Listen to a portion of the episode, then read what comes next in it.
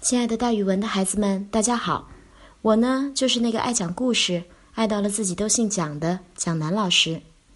今天我要给大家讲的成语故事叫做“司空见惯”。司空是一个古代的官名，这个成语是指某事儿是很常见的，不足为奇。唐代诗人刘禹锡因为性格放荡不羁，在京中受人排挤，被贬作苏州刺史。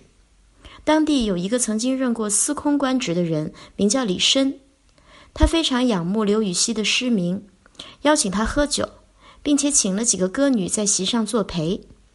席间，刘禹锡一时诗兴大发，作诗一首：“高髻云鬓新妆样，春风一曲杜伟娘。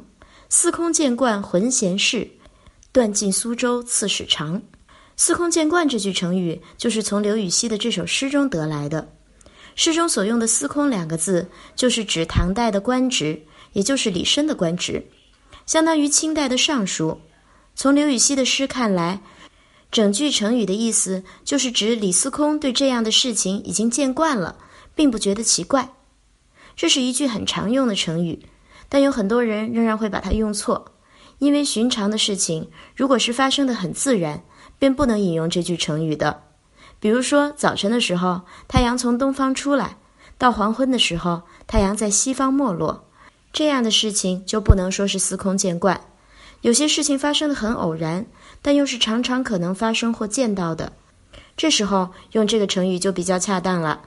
比如说，咱们正常行驶的车辆是很安全的，但是很多时候又会发生意外，撞伤了人或是撞了车。